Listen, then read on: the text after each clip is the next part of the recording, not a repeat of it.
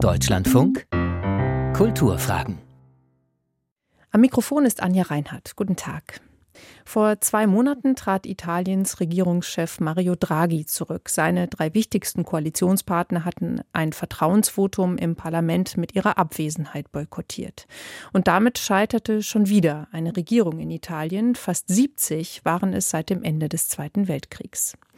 In den Umfragen liegt im Moment mit 27 Prozent eine Partei vorne, die vor zehn Jahren gegründet wurde, die Fratelli d'Italia, die Brüder Italiens, die ihre Popularität wesentlich einer Frau verdanken. Giorgia Meloni, ehemalige Sport- und Jugendministerin unter Silvio Berlusconi, die früher der Auffassung war, Diktator Mussolini sei ein guter Politiker gewesen, sich heute aber mit solchen Aussagen zurückhält.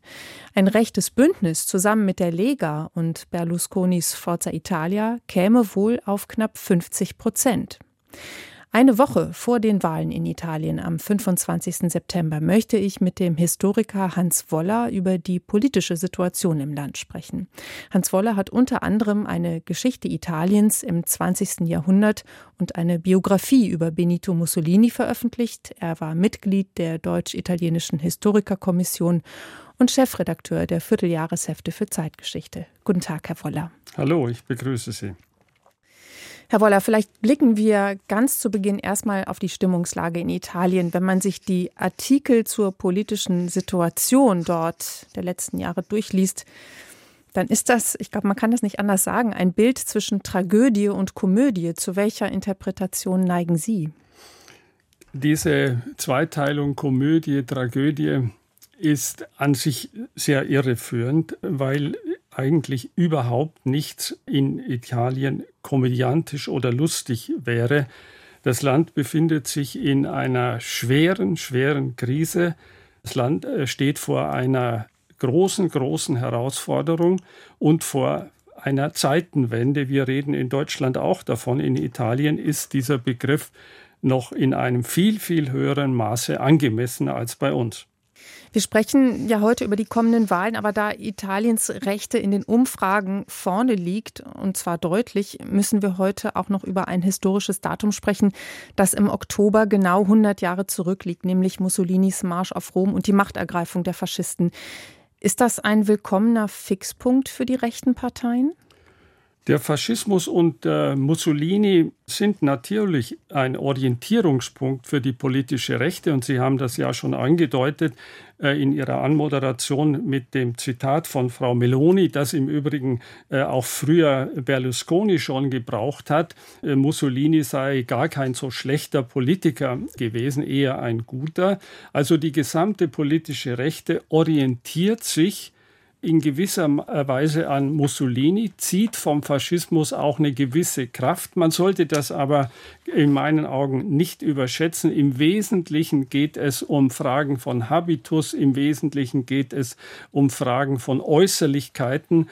Der Faschismus ist ja sozusagen wie eine Art Requisitenkammer für die italienische Rechte geworden.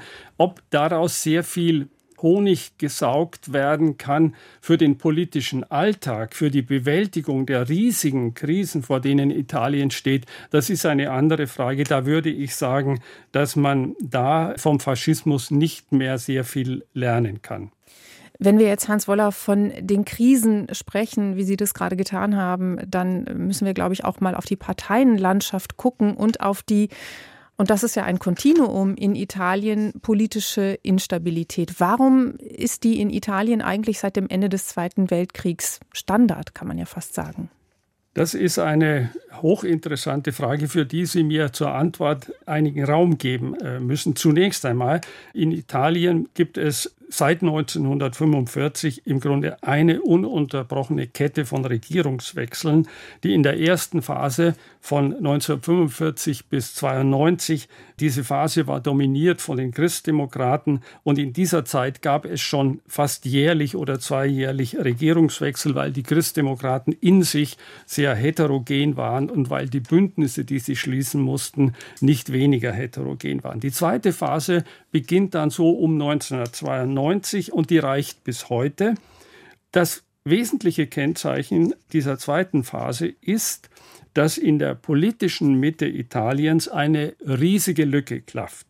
Diese Lücke ist entstanden durch den Zusammenbruch der Democrazia Christiana und durch den Zusammenbruch der kommunistischen Partei, die dann wie so eine Art Kaskade dann auch noch die Republikaner, die Sozialdemokraten und andere Kleinparteien in den Abgrund gestürzt hat. Etwa 60, 70 Prozent der Wähler waren damals, Anfang der 90er Jahre, mehr oder weniger politisch heimatlos. In diese Lücke, in dieses Vakuum stößt dann Berlusconi mit seiner Retortenpartei Forza Italia, die sich mit der Lega Nord und mit den gehäuteten Neofaschisten verbündete und die Rechtsradikalen damals salonfähig macht. Stabilität war aber auch für dieses Bündnis ein Fremdwort und das war es letztlich auch für die Bündnisse, mit denen, an denen die Cinque Stelle beteiligt waren. Cinque Stelle, eine politisch schwer einzuordnende, basisnahe Bürgerbewegung, die Berlusconi zeitweise an den Rand drängte, aber nach einem sensationellen Start nun ebenfalls viele Federn gelassen hat. Das ist die Lage in Italien. Die wird immer wieder überbrückt durch äh, solche Notlösungen, wie das mit äh, Mario Draghi geschehen ist.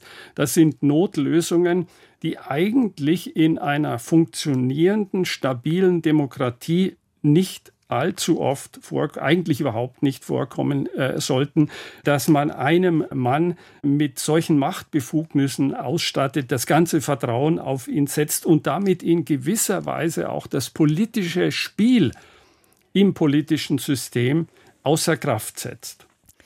Das ist ein interessanter Punkt, Hans Woller, denn das ist ja auch etwas, was Giorgia Meloni in einem Fernsehduell vor wenigen Tagen auch angemerkt hat, diese Machtfülle. Hat sie da letztlich sogar recht? In diesem Punkt würde ich bei allen äh, Dingen, die mich von Frau Meloni unterscheiden, ihr Recht geben. In einer funktionierenden Demokratie sind die Parteien aufgerufen, für Mehrheitsverhältnisse zu sorgen, aus der Opposition heraus neue Angebote zu unterbreiten und dann in den Parlamenten dafür Mehrheiten zu suchen. Draghi war eine Notlösung, die hat es schon mehrfach in der italienischen Geschichte gegeben. Wenn man eine Bilanz zieht unter diesen äh, Experimenten, so muss man sagen, dass das Ergebnis nicht besonders beeindruckend ist. Sie haben es eben schon skizziert, die 90er Jahre markieren in Italien, wie ähnlich in Europa vielleicht äh, übrigens auch, einen politischen Wendepunkt. Wie hat sich die Parteienlandschaft denn seitdem verändert in Italien? Da gibt es, glaube ich, doch Unterschiede zum Rest von Europa. Ich kenne mich ein bisschen aus in Frankreich und äh, noch mehr in Deutschland. Im Vergleich ist das Parteiensystem, das politische System in Italien in stärkster Bewegung. Ich habe davon gesprochen, dass in das Vakuum, das Anfang der 90er Jahre entstanden ist, zunächst Berlusconi hineinstoßen konnte. Dann gab es einen Machtwechsel hin zur Linken. Dann kam der Aufstieg der Cinque Stelle. Das eigentliche Problem ist immer das gleiche. Wie sortiert sich die politische Mitte in Italien neu? Und wenn man das sieht, welche Entwicklung es gerade unter diesem Gesichtspunkt der Neusortierung der Mitte, was das Problem angeht, so wird man feststellen, dass es hier eine ständige, permanente, schleichende Drift nach rechts gibt. Berlusconi war schon ein Fall für sich, dann drohte zeitweise eine Machtergreifung von Salvini. Das wäre ein, ein noch größeres Problem gewesen als Berlusconi. Und jetzt droht äh, mit Frau äh, Meloni eine Regierungschefin, die starke Wurzeln im Neofaschismus und im Populismus hat und von diesen Kräften her getragen wird. Nicht nur, aber in starkem Maße doch. Woher kommt denn diese Tendenz nach rechts? Das ist ja auch deswegen interessant, weil Italien ja äh, auch immer ein Land der Kommunisten war. Sie haben das ja eben schon skizziert, dass sozusagen die kommunistische Partei in den 90er Jahren auseinandergebrochen ist. Aber äh, da gibt es ja ein sozusagen sehr linkes Fundament eigentlich. Ja, das würde ich nicht überschätzen. Aber die Frage, woher kommt eigentlich diese Rechtsdrift? Warum wählt eigentlich Italien das Bel Paese, das wir ja alle so sehr bewundern, warum wählt Italien solche Leute? Ich glaube, man muss mehrere Gründe äh, nennen. Einmal die schwierige, für viele verzweifelte Lage, die zahlreiche Wähler veranlasste, auf immer neue Pferde zu setzen. Hinzu kommt die Desolate der linken Parteien, die in den letzten Jahrzehnten mehrmals die Chancen hatten, zu zeigen, was sie können. Die haben diese Chancen vertan. Also das Elend der Linken hat es Berlusconi, Salvini und Meloni denkbar einfach gemacht. Es müssen aber noch andere Gründe genannt werden und das sind historische Gründe. Der erste Grund ist die besondere Form der Auseinandersetzung mit dem Faschismus. Bei uns hört man oft, Italien hat es sich nach 1945 leicht gemacht mit der faschistischen Vergangenheit und bekommt jetzt sozusagen die Quittung dafür. Das stimmt so nicht, nicht ganz jedenfalls. In Italien mussten im Bürgerkrieg nach dem Zweiten Weltkrieg immerhin 12.000 bis 15.000 Faschisten über die Klinge springen. Nach dieser äußerst blutigen Rosskur zogen alle Parteien mit einer sehr, sehr großzügigen Amnestieregelung einen Schlussstrich unter den Faschismus, weil das geschundene Land sozusagen zur Ruhe kommen sollte. Das ist eine absolut nachvollziehbare Entscheidung gewesen, vielleicht sogar die einzige richtige, aber sie hatte ihren Preis. Das zeigt das Beispiel Mussolini. Sie wissen, Mussolini ist 1945 kommunistischen Partisanen in die Hände gefallen. Und was landete tun? kopfüber an einer Tankstelle ja. in Mailand. Was, was tun? Eigentlich hatte sich Italien verpflichtet, den Duce an die Alliierten auszuliefern. Und eigentlich stand auch ein hohes italienisches Gericht bereit, um Mussolini zur Verantwortung zu ziehen. Die kommunistischen Parteien haben Mussolini einfach abgeknallt. Italien hat sich damit selbst die Möglichkeit verbaut, in einem großen Gerichtsverfahren über die ganze Verbrechensgeschichte des Faschismus sich aufzuklären und sich auch Rechenschaft abzulegen über die Verstrickung und Verantwortung eines beträchtlichen Teils der eigenen Gesellschaft. Es stimmt, die Leistungsträger des Faschismus wurden ausgeschaltet, viele jedenfalls. Der Faschismus als Ideologie und der Faschismus als Alltagspraxis aber wurden nie oder nur ganz kurz auf den Prüfstand gestellt.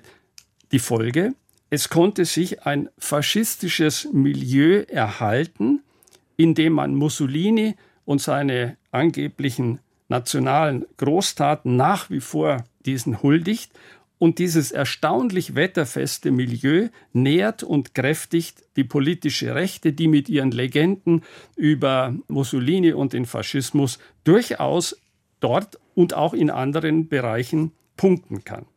Kann man das alleine schon daran sehen, dass sich eine Partei postfaschistisch nennen kann, was in Deutschland undenkbar wäre? Das ist in Deutschland gänzlich undenkbar, liegt aber an den Dingen, die ich jetzt gerade geschildert habe, die mit einer halbherzigen Auseinandersetzung mit dem Faschismus zu tun haben. Es kommt aber noch was anderes dazu, und zwar das wird man in Italien überhaupt nicht gerne hören. Es ist aber so, in Italien gibt es einen latenten Nationalismus, der in der italienischen Gesellschaft seit langem steckt und der nach 1945, anders als in Deutschland, doch relativ ungebrochen war. Italien hat ja immerhin eine Widerstandsbewegung, eine mächtige, auch militärisch einflussreiche Resistenz und die war der lebende Beweis dafür, für das Gute in der Gesellschaft, sodass sich die Italiener nicht weitergehend mit ihrer nationalen, nationalistischen Vergangenheit auseinandersetzen musste. Es gab keine Art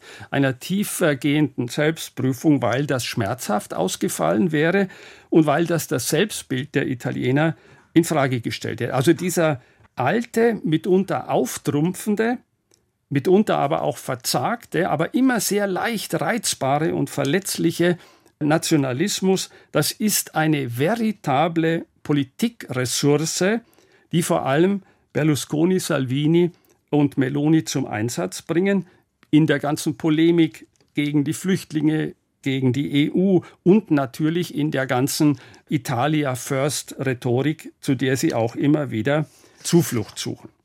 Auf die EU will ich äh, gleich noch zu sprechen kommen, Hans Woller, aber ich möchte gerne noch äh, eine Auffälligkeit besprechen mit Ihnen äh, in Italien, nämlich, dass die Wähler doch sehr erratisch ihre Stimme abgeben in den letzten, ja, man kann sagen, 20, 30 Jahren. Einzelne politische Figuren werden da als Erlöser hochgejubelt ähm, und dann aber auch relativ schnell wieder fallen gelassen, wenn Dinge erstmal nicht so funktionieren. Woran liegt das? Sie berühren damit ein ganz, ganz wichtiges Thema. Es geht um die Brandmauern der Demokratie, die in meinen Augen in Italien relativ schwach ausgeprägt sind. Ich habe vor wenigen Tagen ein Interview mit einem italienischen Journalisten gelesen und er sagte, ein führender Journalist, nicht irgendjemand, Zitat, das System der repräsentativen Demokratie ist uns insgesamt und als Idee hoch suspekt. Ich fürchte, der Mann hat recht. Und es ist auch kein Wunder, wenn man in die Geschichte Italiens zurückblickt. Italien hat keine gefestigte demokratische Tradition. Woher soll sie denn auch kommen? Das liberale Italien war nie besonders liberal.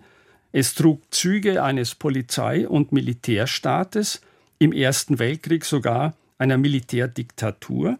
Dann folgten zwischen 1922 und 1945 Mussolini und die faschistische Diktatur, ehe nach dem Zweiten Weltkrieg ein politisches System etabliert wurde, das man etwas irreführend blockierte Demokratie nannte.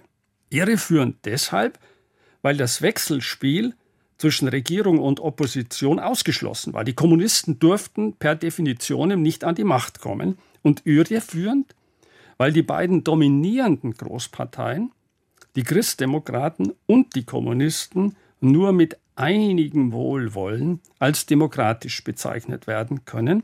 Von den beiden Flügelmächten des politischen Systems, der Mafia und der katholischen Kirche ganz zu schweigen. Auch diese beiden Einrichtungen sind nicht als Horte der Demokratie bekannt. Und diese ohnehin schlechten Wachstumsbedingungen für demokratisches Handeln und demokratisches Denken wurden nach 1992 noch schlechter. Berlusconi gab sich nicht einmal den Anschein, seine Partei demokratisch zu führen.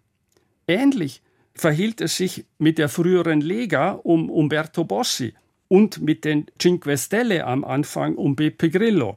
Und nicht sehr viel anders verhält es sich mit der heutigen Lega und den Fratelli d'Italia, die kaum mehr als eine demokratische Fassade haben. Also innerparteiliche Demokratie, Transparenz, Compliance, alles Fehlanzeige.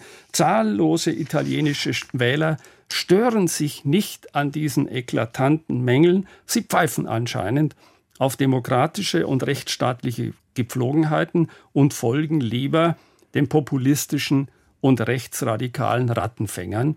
Ja, die Umfragen sind ja relativ eindeutig. Ich habe es eingangs gesagt, ja, 50 äh, Prozent in etwa. Also das ist schon ja eine realistische Prognose für den das Wahlausgang. Das ist eine realistische Prognose. Sie wird noch ein Stückchen realistischer, wenn man sich das Wahlsystem in Italien anschaut. Eine erhebliche Zahl von Mandaten wird in Wahlbezirken vergeben, in denen das Mehrheitswahlrecht herrscht. Also dort wird sozusagen der Kandidat, der die meisten Stimmen bekommen hat, gewählt. Und hier sieht man, dass die drei rechten Parteien sehr kompakt zusammenarbeiten, sich abgestimmt haben, während die politische Linke wieder einmal größte Schwierigkeiten hat, das Potenzial, das sie eigentlich hätte, wirklich zu mobilisieren und auf einen Kandidaten hin zu fokussieren. Also die Chance auf eine Zweidrittelmehrheit im Parlament, die ist ja da. Und damit könnte ohne Referendum auch die Verfassung geändert werden. Die Chance auf eine, eine Zweidrittelmehrheit, so weit würde ich nicht gehen. Es genügt ja auch, wenn die Verfassung, so wie sie besteht, ausgeschöpft wird und wenn durch Regierungshandeln die Realitäten so geprägt werden, wie es dieser Koalition, die sich abzeichnet, die droht, vorschwebt. Aber was wären die Folgen für hm. Italien, für die EU, für die NATO? Italien wäre nach einem Sieg der Rechten jetzt nicht völlig verloren. Es gibt immer noch starke demokratische Gegenkräfte, eine vitale Zivilgesellschaft, die sich gegen antidemokratische Experimente wehren könnte. Und es gibt immerhin auch noch einen bewährten Demokraten als Staatspräsident, der gerade in solchen Krisen und Übergangsphasen beträchtliche Machtbefugnisse hat. Und Kein Mensch kann im Augenblick sagen, wie groß die politischen Schnittmengen zwischen Meloni, Salvini und Berlusconi im politischen Alltagsgeschäft und bei der Krisenbewältigung sind und ob es nicht auch in diesen Parteien genügend moderate Kräfte gibt, die Italien auf Kurs halten. Schließlich, Italien ist nicht allein auf der Welt. Das Land ist fest in atlantische und europäische Bündnisse eingebunden und vor allen Dingen, es braucht die Hilfsgelder aus dem europäischen Recovery-Plan in Höhe von 200 Milliarden Euro und keine Regierung, auch keine Rechte, wird es riskieren, diese Gelder aufs Spiel zu setzen. Aber ich kann mir ehrlich gesagt auch nicht vorstellen, dass der Wahlsieg der Rechten folgenlos bleiben würde, wobei ich hier drei Bereiche ins Auge fassen möchte. Das erste ist die NATO. Italien war nie besonders gerne in der NATO. Diese Abneigung gegen die NATO ist nicht verschwunden. Sie wird von der Lega und den Fratelli d'Italia stimuliert, was mittel- und langfristig im Verein mit einem auch anwachsenden Anti-Amerikanismus zu einer Schwächung der NATO führen kann. Erste Anzeichen gibt es ja bereits die erodierende Bereitschaft, die Ukraine zu unterstützen und das große Wohlwollen, das Putin entgegengebracht wird. Putinianer gibt es in allen drei Rechtsparteien, bei der Lega und bei der Forza Italia stehen sie sogar an der Spitze. Zweitens Europa. Es ist so schade, Italien wäre eigentlich für eine ganz wichtige Rolle in der Europäischen Union prädestiniert, vor allem als Brücke zum Mittelmeerraum, zu Nordafrika. Italien fällt aber praktisch seit vielen Jahren aus, weil es mit sich selbst beschäftigt ist und weil es überhaupt nicht weiß, wie es die eigene Rolle in der EU definieren soll. Eine Rechtsregierung würde die Dinge noch komplizierter machen, vermutlich sehr viel Sand ins Getriebe in Brüssel streuen bei der Flüchtlingspolitik, bei der Russlandpolitik, bei der Berlusconi, Salvini und Meloni ganz andere Vorstellungen haben als Scholz und Macron, von den osteuropäischen Ländern ganz zu schweigen. Mit einem Wort, Rom dürfte in vielen Fragen ein unsicherer Kantonist werden und die Konsensfindung in der EU noch stärker erschweren, als das ein Orban und andere Gesinnungsgenossen von ihm ja jetzt schon tun. Als letztes aber dann noch, was passiert mit Italien selbst? Italien rückt seit Jahrzehnten schleichend nach rechts. Dieser schleichende Prozess zeigt sich in der Behandlung von Flüchtlingen, im Umgang mit Minderheiten, in der Marginalisierung von Menschen mit sexuellen Orientierungen, die dem Mainstream nicht entsprechen. Europa steht äh, in allen Ländern vor solchen Problemen. Nur der große Unterschied ist, dass in Italien jetzt höchstwahrscheinlich ab Ende September eine Rechtsregierung an der Spitze steht, die solchen Tendenzen, die europaweit zu beobachten sind, auch dann noch weiter befördert. Nicht zu reden davon, dass natürlich auch das neofaschistische Milieu, das doch auch einen gewissen Stellenwert in Italien hat, dass auch das sich ermuntert fühlen könnte und auch nicht zu reden, dass es in Italien dann auch Fundamentalisten in der katholischen Kirche und in anderen gesellschaftlichen Bereichen gibt, die ein bisschen versuchen werden, das Rad der Geschichte zurückzudrehen. Wie groß die Gefahr ist, die von diesen Rechtskräften ausgeht, das lässt sich schwer sagen, weil man noch nicht weiß, wie, wie, kompakt und wie homogen dieses Bündnis in der praktischen Bewährungsprobe dann wirklich ist. Aber ich fürchte, diese Kräfte vergiften ja jetzt schon das politische Klima in Italien, und zwar im hohen Maße, und sie werden es noch stärker vergiften, wenn sich zumal die Wirtschaftskrise verschärfen sollte. Die Frage, ob Italien auf dem Weg zu einer illiberalen Demokratie ist, kann man nicht mehr mit einem klaren Nein beantworten. Es sind trübe Aussichten für Italien. Es bleibt nur die Hoffnung auf die politische Vernunft der Italienerinnen und Italiener oder besser noch die Hoffnung auf ein Wunder. Mit dem Historiker Hans Woller habe ich in diesen Kulturfragen über die politische Situation in Italien gesprochen. Ich bin Anja Reinhardt. Danke für Ihr Interesse. Hier folgt nun die Sendung Kultur heute.